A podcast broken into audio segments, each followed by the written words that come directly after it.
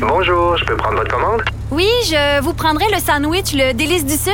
Par contre, j'enlèverai le poulet, l'ananas, les oignons puis le fromage feta. Votre auto, c'est un espace où vous pouvez être vous-même. Euh, donc vous voulez juste le, le pain et la sauce? Oui, monsieur. Elle mérite d'être bien protégée. Et vous méritez d'être bien accompagné. Trouvez la protection la mieux adaptée à votre auto avec Desjardins Assurance et obtenez une soumission en quelques clics sur desjardins.com. Viens de lire un statut de Mario Tessier de sa page Facebook. Puis il dit, y a-tu vraiment quelqu'un au Québec qui est content de recevoir une carte de Noël de son agent d'immeuble? Effectivement. C'est quelqu'un qui dit, yes, j'ai ma carte de Noël de mon agent d'immeuble. Fantastique. Très drôle. Alors hier, Netflix commençait à diffuser un documentaire sur Luca Rocco Magnotta. Euh, ça s'intitule Don't Fuck with Cats, Hunting an Internet Cleaner, euh, Killer, pardon. Et euh, la traque d'un tueur de chatons. On s'intéresse entre autres aux internautes qui avaient été inquiets de voir des vidéos où on voyait, on Rocca Magnotta euh, torturer des chats. Et euh, donc, euh, c'est bizarre, je sais pas, il me semble qu'il a fait des choses autrement plus graves que de torturer des chats. Mais bref, c'est disponible depuis, hier sur Netflix. Nous allons parler avec Michael Nguyen, nouveau président de la Fédération professionnelle des journalistes du Québec et euh, journaliste aux affaires judiciaires au Journal de Montréal. Il a signé d'ailleurs un livre sur l'affaire de Luca Rocco Magnotta. Il est avec nous. Salut, Michael. Bonjour, Richard. Bonjour. Ben, premièrement, euh, félicitations pour ta nomination président de la FPGQ. Merci beaucoup. C'était fort bien mérité. Michael, bon, c'était hier qu'il était diffusé. J'imagine que tu n'as pas eu le temps de, de le voir, euh, ce documentaire-là, Michael. Pas encore, malheureusement, mais je compte bien le faire pendant le temps de Noël. C'est ça, c'est un peu, c'est un peu au début, là. C'est le, le début de la carrière, entre guillemets, si on peut dire ça, là, de euh, euh, Luca Rocco Magnotta, où il s'en prenait aux animaux.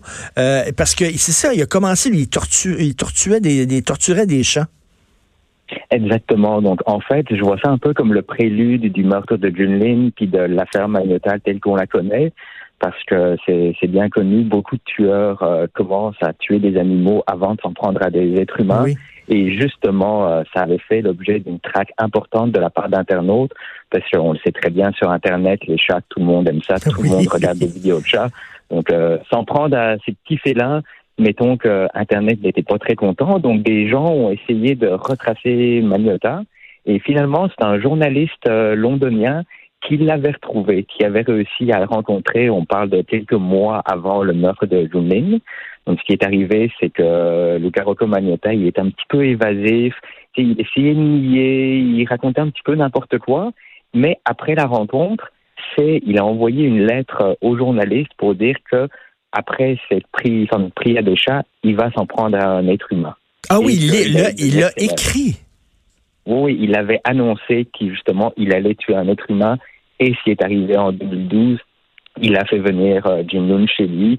C'était pas très clair euh, comment est-ce qu'il l'a rencontré. Ça semblait être à travers une annonce sur Internet et le, le malheur arrive. Il le tue, il le dépaisse, il coupe, il le coupe en morceaux littéralement pour envoyer euh, des parties du cadavre à Vancouver, à des partis politiques en Ottawa, à, à Ottawa, avant de prendre la fuite vers l'Europe. Mais, mais c'est incroyable ce qu'il a, qu'il a écrit, qu'il il allait s'en prendre à un être humain. Et comment ça se fait qu'il n'a pas été arrêté après? c'est qu'il a été, il a disparu et aussi c'est la personne dit ça. Est-ce qu'elle va s'en prendre directement? À quel point c'est c'est sérieux? Est-ce qu'on sait où il était? Ça s'est fait à Londres. Donc, euh, Luca Rocco Magnotta été en, était en vacances à Londres. Il est revenu à Montréal. C'est passé sous le radar et même quand la, la vidéo, la fameuse vidéo du meurtre et du dépeçage de Junlin a été diffusée, au début, les gens se demandaient, mais est-ce que c'est une vraie vidéo? Est-ce que c'est des effets spéciaux? Parce que tout ce qu'on a, c'est une vidéo de la musique en arrière. C'est là qu'on a réalisé que oui, c'est un, un, vrai meurtre. Toi, Michael, bon, tu as suivi le, le, le, le procès. Est-ce que le vidéo a été présenté euh, dans son entièreté pendant le procès? Euh, trois fois plutôt qu'une, en fait. Donc, euh, on a eu droit à, devoir regarder plusieurs fois cette vidéo qui était extrêmement brutale. Et après, c'est les policiers ont retrouvé des cartes mémoire dans, dans les poubelles que Magnotta avait essayé de se, se, débarrasser, en fait. Et là, on a pu voir euh, tous les tous les rushs, en fait, et tous les plans avant le montage. Et euh, c'était excessivement difficile au point que le juge a redonné un interdit de publication. Personne ne peut plus euh, diffuser la vidéo. Ben là, je, pense aux, aux 12 jurés. Moi, la fille de mon cousin, elle était jurée au procès de Luca Rocco Magnotta. Je l'avais interviewée justement euh, ici à Cube Radio et elle, elle a dû se, taper le vidéo. elle, elle est faite forte. Elle étudie justement pour devenir avocate. Elle est fascinée par les histoires judiciaires. Donc, elle a pu le regarder là, sans, aucun problème. Mais pour, pour un citoyen, le lambda, l'ordinaire, que soudainement tu te retrouves juré, tu dois regarder ce genre d'image-là. Même toi, Michael, ça a dû être extrêmement difficile. Oui. Puis, fait excessivement rare, le juge, dès le début, a demandé à chaque candidat juré est-ce qu'il se sentirait capable de regarder des vidéos difficiles? Donc, toutes les précautions ont été prises. Le juge du Cournoyer, faut lui donner, il a été excessivement sensible sur le sujet. Et je me rappelle encore la première fois que la vidéo a été jouée dans la salle d'audience, le juge hésitait, on était en fin d'avant-midi, il dit ben, je préfère quand même attendre après euh, l'heure du lunch pour justement que les jurés puissent voir la vidéo parce que c'est des moments pas faciles. Et imaginez, le père de Junlin ah. était là. Mais ben voyons il donc. sortir parce qu'il pouvait pas regarder.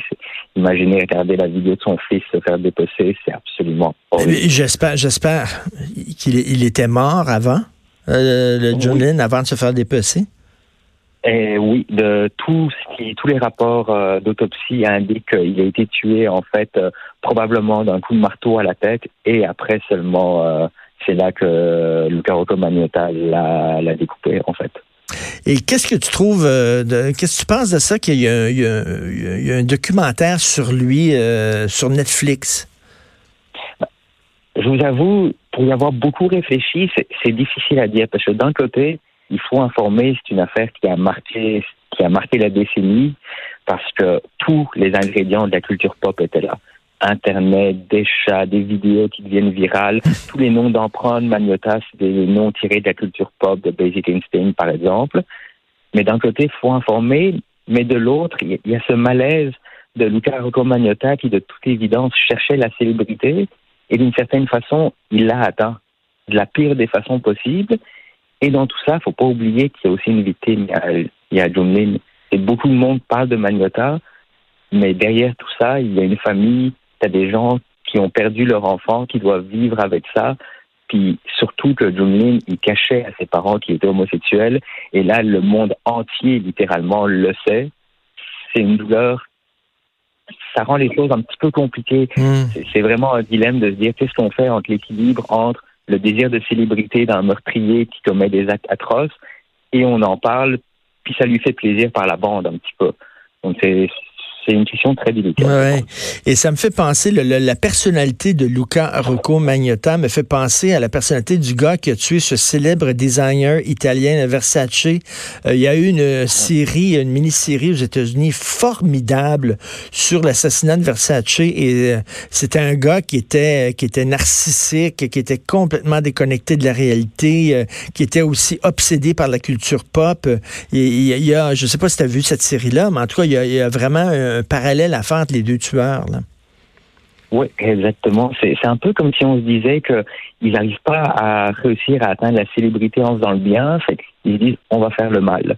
Puis ça va marquer l'imaginaire. Et c'est vrai que quand on parle des, affaires judiciaires qui ont marqué la décennie ou même les 20 dernières années au Québec, un des premiers noms qui vient en tête, c'est Caroto Magnota. Et, et là, pourquoi il se filmait en train de torturer des chats? C'est ça qui est difficile à voir. Il a parlé à des psychiatres qui ont fait des rapports. Puis lui, il y allait dans le sens que ça, l'intéressait. C'était en plus c'est des chats, c'est pas des chats de gouttière qu'il a ramassés dans la rue. C'est un des chats, c'était une de ses amies ou une de ses connaissances tout du moins qui lui avait euh, qui lui avait confié le chat. Donc il en a tué deux, un qu'il a nourri à un piton et le deuxième qu'il a asphyxié en fait en le mettant dans un sac en plastique et en utilisant un aspirateur. Donc c'est vraiment des façons de faire agoniser des animaux et c'est justement peut-être qu'il voulait provoquer justement pour susciter des réactions. Après, il a créé des blogs, il se mettait énormément en scène. Les photos de lui, euh, dès que la traque a commencé, en fait, c'est, on est allé sur Internet puis on voyait toutes les traces qu'il a laissées. C'était hallucinant. Est-ce qu'on, est-ce qu'on, est-ce qu'on connaît son enfance? Est-ce que c'était un enfant qui avait été agressé, maltraité lorsqu'il était jeune? Oui, c'est, il a eu une enfance difficile à travers euh, des parents qui apparemment l'aimaient pas particulièrement. C'est sa grand-mère qui s'est surtout occupée de lui, mais même sa grand-mère était pas ce qu'il y avait de plus sympathique. Donc, euh, ils ont dû déménager plusieurs fois. Ça a affecté euh, Eric Newman, parce qu'en fait, son, son vrai nom, c'est Eric Newman. Il l'a changé légalement pour Luca Rocco Magneta. Donc ensuite, euh, il a fait ses études, il a arrêté l'école assez vite, il est devenu escorte, il a eu beaucoup de problèmes, il a fait une tentative dans l'industrie euh, de la porno, ça n'a pas marché et euh, il a continué comme escorte jusqu'à ce qu'il arrive à Montréal, il voulait devenir acteur en fait. C'est vraiment une quête de la célébrité qu'il cherchait et qu'il a atteint de la pire des façons. Ben oui, il a été arrêté à Berlin. il est où présentement et est-ce qu'il va sortir à un moment donné? ça, ça va être long. Donc euh, là, aux dernières nouvelles, il est détenu à Port-Cartier. Il s'est même marié en prison. Il avait fait les manchettes il y a quelques années quand il a fait passer une annonce sur euh, un site de rencontre pour détenus. Et il s'est trouvé un mari qui est un autre meurtrier du Nouveau-Brunswick, avec qui euh, un autre détenu en fait. Donc ça, encore là, ça avait fait beaucoup de bruit. Là, il purge sa peine. Il sera éligible à une libération conditionnelle en 2037 normalement. Mais encore là, c'est pas assuré et jusqu'à sa mort, il sera suivi par les services correctionnels. C'est ça. Est-ce qu'il a été euh, reconnu euh, coupable, c'est-à-dire euh, qu'il a tué volontairement en toute connaissance de cause, ou au contraire, on a dit qu'il n'avait pas toute sa tête? C'est ça. C'est lui, il a essayé de plaider la, la, folie. passagère, en fait, à travers la schizophrénie. Donc, il avait des antécédents de, de, schizophrénie, mais le jury a statué que oui, c'est possible qu'il soit schizophrène, mais il était conscient quand il a commis tous ces crimes. Parce qu'on parle de au premier degré, on parle d'outrage à un cadavre, de publication de matériel obscène pour les vidéos, d'envoi par la poste de matériel obscène, de harcèlement criminel. Et il a eu la totale. Et j'imagine il y a un culte autour de lui, c'est toujours comme ça. Euh, euh, Charles Manson, il y avait un culte, il y a des gens qui presque l'adoraient. Euh, je pense à ce cannibale là, qui, a, tué sa petite amie à Paris, qui en sortant de prison est devenu une vedette de la télé-réalité au Japon. Est-ce que, j'imagine, sur Internet, on peut trouver toutes sortes de choses complètement débiles sur Magnota? Oui, il y a des gens qui viennent faire du tourisme en essayant de retrouver tous les endroits où Magnota et Magnota s'est pris en photo à Montréal. Des, des fans de Magnota vont sur la tombe de Bloomlin euh, au cimetière du Mont-Royal pour se prendre en photo à côté de la tombe. Ben voyons donc. hallucinant. Pendant l'enquête préliminaire, un fan de, de Magnota est venu euh, est venu suivre les audiences. De, il venait de Caroline du Nord. Et euh, quand je l'avais interviewé, il disait, lui, son rêve, c'était que Magnota fasse sur lui ce qu'il a fait à Junlin. Puis oh, on voyait qu'ils étaient, ils étaient un petit peu instables. Il, ça soulevait beaucoup de questions et justement, cette personne-là, la dernière journée, les autorités se sont rendues compte qu'il y avait un mandat d'arrestation contre lui aux États-Unis, mais il a pris la poudre d'estampette avant de, avant de se faire attraper par les autorités montréalaises. Écoute, tu as écrit un livre là-dessus qui n'est pas un livre sensationnaliste, qui est un livre vraiment qui s'en tient aux faits. Euh, tu, me, tu nous rappelles le titre de ton ouvrage, s'il te plaît? C'est l'affaire Magnota au cœur de l'horreur. Et tu as suivi ça vraiment de très, très près. Euh, je me souviens, euh, tes, tes, reportages, mais quelle histoire incroyable. Et le fait qu'il y a des fans de lui qui se prennent en selfie euh, devant la tombe de sa victime, ça, ça, en, dit, ça en dit très long sur notre époque. Hein? Une époque narcissique. Exactement. Puis justement, Luca Rocco Magnotta, il représente tout ce qui va mal d'une certaine façon. C'est toujours se mettre en vedette de la peu importe comment. C'est un peu la célébrité à tout prix. Tout à fait. Et puis dans son cas, la célébrité, ça lui a coûté la prison à vie. Merci beaucoup, Michael Nguyen, président de la FPGQ, je le rappelle, journaliste aux affaires judiciaires au Journal de Montréal. Merci, Michael. Merci, Richard.